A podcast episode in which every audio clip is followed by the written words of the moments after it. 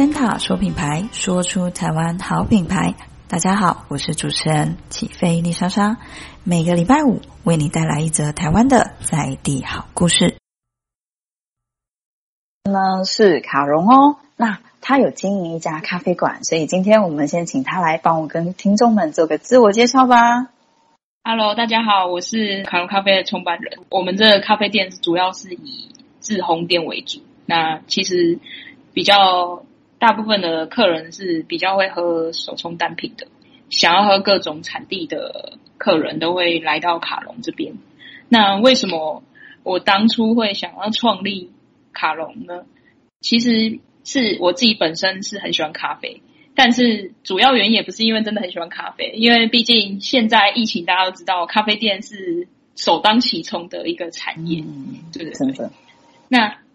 当初呃，其实想创业的时候，就是有在选说，可能是要贩售什么产品，或是呃，是我可以做比较久的记忆。呃，我其实学经历不是在咖啡界，也不是餐饮这一块。那我主要是呃，生技产业跟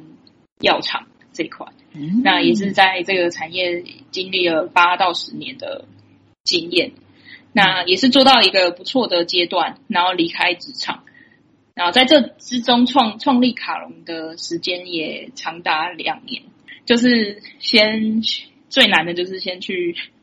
你要先学专业的专业的技能嘛，就是你要怎么去，因为我们是烘烘豆子的店，所以你一定要先学会怎么把豆子烘熟，烘熟之后要怎么把它烘的好喝，然后还要你要会冲煮，然后把它煮的好喝给客人。才有办法呈现说这个咖啡豆的风味，然后是最好的味道。那其实这这些时间都是必须花下去的，这不是说呃，我们想要开就可以开的。那当初呃创立这个品牌的时候，其实我们的想法是说，因为现在蛮多咖啡店都是只有实体店面。那嗯，其实在这几年全球变化，大家都会知道说，其实就是电商。电商有在崛起，因为大家的消费模式改变。因为像大家也是回到家，最如果现在买什么东西，基本上都是上网买嘛。然后，所以我卡卡龙这边的当初的创立的方向就是说，有一个实体店面让你可以品味咖啡。那你觉得好，你可以从实体店面带，那你也可以从网站上购买。但如果你不知道说，呃，这到底这只豆子的风味如何，你可以到实体店面。如果你是台中的朋友，就可以来实体店面喝喝看，喝喝看再把豆子带回去。嗯，或者是你真的有来台中玩，你也可以来喝喝看，然后再从网络上带豆子。这是我们当初卡龙创立的，算是一个特色。因为目前我知道的这样的店其实不多。但其实因为疫情关系，其实也蛮蛮多实体店面开始转线上的商店。了解。那所以说，一刚开始其实会刚好跨到这个门槛，其实也花了八到九年的时间，就是在别的产业做一个磨练。那当初其实最吸引你，就是要跨足咖啡业的这个念头是什么？跨足咖啡，因为呃，像刚刚讲的说，我自己是很喜欢喝咖啡，嗯、然后主要。刚开始对咖啡的认知，其实就是大家像大家一样，就是连锁咖啡店，星巴克、八十五度 C，然后 Seven、嗯、超商这些的。然后是因为有去欧洲英国念书，然后我在那个时候才开始认识说，原来呃咖啡不是只有我们所认知的说呃中深焙的咖啡，然后呃就是拿铁这样子。就到那边认识，原来咖啡有很多种风味，然后你就算不加奶，你也可以喝到。很顺口，然后很有花香、果香，不同培度的风味，然后甚至就算它做成拿铁，你也可以还是可以喝到我刚刚讲的那些风味。就不是说，如果说在国内，你去连锁咖啡店，大部分都是喝到是坚果、可可、焦糖香，因为那都是已经比较生培了。可是是因为呃，我们现在精品咖啡文化才慢慢要崛起，就是在比较国外那边，他们是已经很多年了。嗯，所以我是在那边认识了精品咖啡之后，我就是觉得，哎，其实这一块是蛮有趣的。就是其实你喝咖啡不是只有一种味道，它还就是像风味轮里面，风味轮里面就是有果香、花香，还有其他甚至什么肉桂味的风味。对，嗯，所以就想说把这个咖啡文化把它带，也不能讲我带进来，因为基本上全台湾都有人在做了。只是说我自己觉得这一块很有趣，就是不是说就是我们今天想要喝咖啡，就是说哦，就是只有哦拿铁，然后又是深焙这样子。嗯，对，了解。那这边也想请教卡戎说，一刚开始你在这个品牌创立的运作方式，你是嗯、呃、会从店面就直接开始做，还是说你是摆摊啊去市集啊这样的一个做法呢？卡龙刚开始的时候，那时候是先在网络上算是用虾皮吧，虾皮卖场先去做一个宣传行销，嗯、但是因为其实虾皮的那个方式比较没有办法那么好，然后就是从，可是还是有一些些客人，但是后来就有一些活动摊位也有去参加，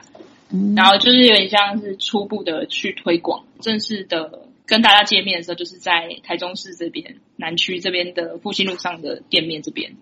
双店面就是让就是一个呃内用可以内用可以喝手冲，然后是内用的区域，去让大家有个呃场域可以去品味咖啡。那所以是一路一路这样过来，就是从线上，然后到了在市也不能讲市集，它就算是一个它算是一个活动，然后里面有要讲到精品咖啡。然后就受邀请，然后就一起去，就是去推广一下，然后去让大家认识一下咖啡这块，然后再慢慢的走向现在实体店面。对，嗯，诶，我觉得它架构其实都还蛮完整的，因为一刚开始其实就是从网络等于先去吸引一些受众，那也成功的有培养到一些客户，再来就是透过市集的方式，因为我个人就是也有在市集有摆过摊，所以我觉得市集其实它是一个很有趣的一个互动，可以现场啊直接去观察到这些受众们他们实际上品尝到的感觉，那你也可以跟他们做交流，那透过这样的方式，其实又。再进而去成立一个店面的部分，其实它有点循序渐进的感觉，它不会说，哎，一刚开始其实我们就直接是跨足店面，那好像会比较压力。它慢慢的有一个就是一步一步到位的感觉。对，因为呃，像你讲的，真的就是市集，就是可以直接看到对方的反应。今天他喝咖啡，然后你他当下就会觉得，哎，这个汁很好喝，然后你就当下就可以直接跟他去做一个交流。嗯，对，这是我觉得是最直接可以看到反应的，不会说，假如像线上的话，他可能，嗯，他不会主动给回馈啊。那如果说他又他不太会，呃，就是他个性比较害羞，可是你看他的表情就知道，嗯，好喝，好不好喝？所以我觉得好处是这个 市集的话，就是可以直接看到哦，他的感受是什么。那像卡龙这个品牌啊，一刚开始或是到现在，你觉得比较主打的一个项目跟特色，现在会是在哪一个位置？这样子？对，我们现在卡龙的主打商品，基本上就是像其他自动店一样，都我们会有一些大家熟知的，就是伊索比亚的豆子，这些都进口豆。嗯、那再有一个特色是，现在嗯，咖啡界的人在推的是台湾的豆子。那台湾豆子现在阿里山最有名嘛？那我自己因为我是原住民，那我原住民的部落就是有一些产销班，他们自己本身就有在种咖啡豆的部分。那这一块也是卡隆的特色。就是说，我们除了跟其他中店一样有进口的咖啡豆，也会有台湾原住民部落的咖啡豆，这算是我们主打的特色。那还有另外一个特色，就是说我们是可以小量现烘，不会说你会喝到库存的豆子，因为有些店他可能会先烘好一批，然后你不知道他什么时候烘的，然后他会先烘好，然后放在门市让你购买，可是你不知道已经放了多久。虽然说那个保存都会有一个方式可以让它保鲜，可是其实你东西像大家知道吃的东西就是这样，它也是算是食品类的。你只要呃放在那边，就算你好好保存，它也是一样会衰衰退，而甚至它的风味会慢慢的下降，香气就会慢慢的没有。所以我们的主打的就是你下单，我们才会烘，所以就是大家其实不用担心会喝到库存豆的问题。哇，那其实相对来说，就是对于你的选择豆类的一个部分，其实它是已经蛮直接，而且有就是比较直观的一个特色。我们选择台湾在地，那甚至是进口豆，那本身它的品种这些也都是清晰透明。再来就是本身对于豆子的一个充足的方式，应该也是有你们的一些特色吗？充足的方式这一块，就是因为我们本身、嗯、我自己本身就是红豆师，嗯、那红豆师的话是经过要经过训练去得到一个证照，这是都精品咖啡协会会有，你要先去被认证，然后拿到这个证照，嗯、那里面会就是告诉你说什么样的豆子烘出来之后，你要去做一个把关，那你做完把关，你就知道怎么告诉你消费者说，哎，你要怎么这只豆怎么充足能呈现最好的风味？其实没有一定正确的风味，只有。呃，正正确的充足方式，但是有怎么样让它呈现最好风味的参数，所以这一块是大家不用担心。其实因为有些客人他的确会要求说，哎，这只豆子你有没有什么建议说，哦，可能水温多少，粉水比多少，或是它的粗细度，这块的确是卡龙可以做到的。了解，哇，这边也都是非常的详尽啊。好，那像是你到现在啊，你觉得就是卡龙成立到现在最困难的地方会是在哪里呢？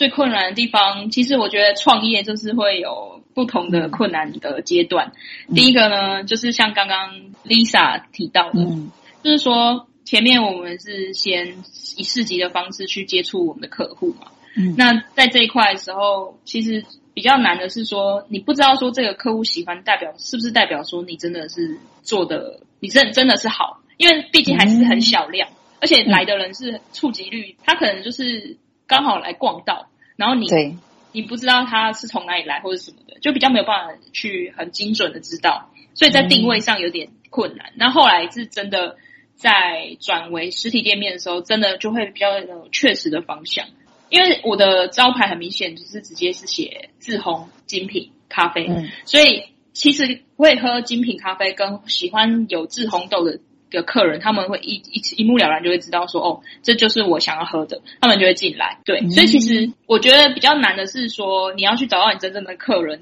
这件事比较难。那其实还有一些困难是在创业初期最难的就是在店面嘛，店面你要找位置。然后找你的位置是决定你的你的受众是不是真的在附近。那还有说，有可能你你找到的点是热门区域，但是那边可能都是观光客一次客，他们根本就也没有真的想要跟你买豆子，或者是真的会喝手冲咖啡的，他可能就进来拍照。所以在刚开始在选点的时候，其实就花了快半年的时间。然后选完点之后，又要再找装潢嘛，就是整体设计。因为卡龙的话，大家如果有兴趣的话，可以去看一下我们的官网，就是我们的店面是呈现灰蓝色，然后是客人是说是莫兰迪色，但我不知道那叫莫兰迪。但是是大家进来就会觉得很舒服，就是我想给大家，就是你进来的时候，在这里面是。呃，你拍照很好拍，因为这个颜色其实就是摄影棚的颜色。然后你在里面放松看书，或是聊天，跟朋友聊天，都可以是很轻松的状态。这个颜色是让人家可以放松的，就是你今天可能累了一整天，然后就只是走进来，就算你只喝十五分钟到二十分钟的咖啡，也会觉得得到放松这样子。所以在当初装潢装潢这一块，就是硬体、软体这些，这些都已经度过了。那现在我们面临的。呃，比较困难的，其实就是现在现阶段，大家应该是所有咖啡店都会遇到的问题，就是现在疫情嘛。嗯，疫情当然是最热关键词，大家都会想办法转型。那其实对于卡龙来说，嗯、其实卡龙本来就是想要做电商，但是当初没有马上直接做电商的原因，是因为我还是觉得说，因为我自己爱喝咖啡，我也会买咖啡豆，但是我发现很多电商，我就算看到很漂亮的文宣，我也会觉得说。我不知道好不好喝，因为我不认识他，我根本没看到它的实体的样子。嗯，所以我当初还是决定开了实体店面的原因是希望这边是有点像形象馆，那你也是可以来喝。但你真的觉得好，你就带带动你，不管你来实体店面购买，或者是你想要在网络上自己害羞的在下订订单，也没有关系。所以这是我们当初的初衷。为什么我还是毅然决然的开了？在疫情呃一直还没有平息。对，嗯，因为其实我真的开始想创业的时间，差不多也是是二零一九，呃，疫情快刚开始爆发，但是在国外比较严重，国内那时候还算比较轻微一点。那从那边开始筹备到真正开的时候，然后就大概开了大概一个多月吧，然后就真的正式的爆发。那那时候就是觉得说，哎，其实也没有关系，因为我在那一个多月的时候已经认识蛮多客人，然后他们也认识了他。变成说会做一个提早的电商的转型，那一样是线上线下，大家都可以在订购卡隆咖啡豆。那如果你真的想喝，你也可以自己来到卡隆这边，因为我们也不是只有卖咖啡，我们也是会有很独家的甜点，跟现在最夯的肉桂卷。对哦，肉桂卷我真的超爱。好。刚好啦，节目其实也接近尾声喽。那我们这边也请卡戎帮我们最后分享一下，就是关于这个品牌啊，卡戎这个品牌的项目，你有怎么样的一个未来的期许呢？就像卡龙这个咖啡品牌，我们当初就是希望说，呃，一个以一个实体店面去让大家品味咖啡。那你觉得好，你就可以把咖啡豆带回家冲煮。那未来的话，呃，我们卡龙是希望以一个可以加盟连锁的方式，不管是电商的加盟，嗯、还是是实体店面的加盟，都是希望说，呃，想要在精品咖啡这个圈子能努力，或是想要呃有这个梦想的年轻人，可以快速的切入。嗯、因为呃，卡龙这边比较不一样，是我们是自动化的设备，所以基本上、嗯、呃，也不能说你不用去学烘烘豆。你还是要学，你要学原理，但是你可以快速切入，这是我们卡龙的特色。嗯、那未来就是希望以加盟连锁的方向，我们的品牌其实大家如果看到介绍的话，就知道很明显我们是以灰蓝色的强烈的印象让大家记忆说，哦，这看到这个颜色就知道只有卡龙是这个颜色，因为目前就是大家看到橘色是代表路叉叉，然后 绿色就是新叉克，对，对大概是这样的状态，所以我们是。蛮强烈的是想要去做一个未来，希望可以更多人可以喝到卡龙这个咖啡品牌。那、嗯、那主要呢，还是希望呢，就像我们的品牌故事一样，就是 Your heart knows the way，就是大家一定会在人生中遇到很多迷惘，或者说你可能遇到瓶颈。嗯、那我们是透过你喝来喝咖啡，或是你进来不不管有没有喝咖啡，来到卡隆这个场域，你可以感受到。其实很多事情就是你只要你不想，或者是稍微思考一下，其实都是过去的。那你只要听从你心心里的声音就可以了。对，这是我们卡隆的呃品牌故事。好，那节目的尾声真的很谢谢卡戎，就是这么精彩的分享。那相信各位听众们也真的是听得很过瘾啦。那接下来呢，其实也要记得我们有帮卡戎把所有的一些 IG 啊、脸书啊这些项目都会放在我们这次的连接上。那卡戎自己本身也有 Podcast 的频道哦，希望各位听众们有兴趣也可以去听听看。好，那我们节目的尾声就跟听众们说声拜拜喽。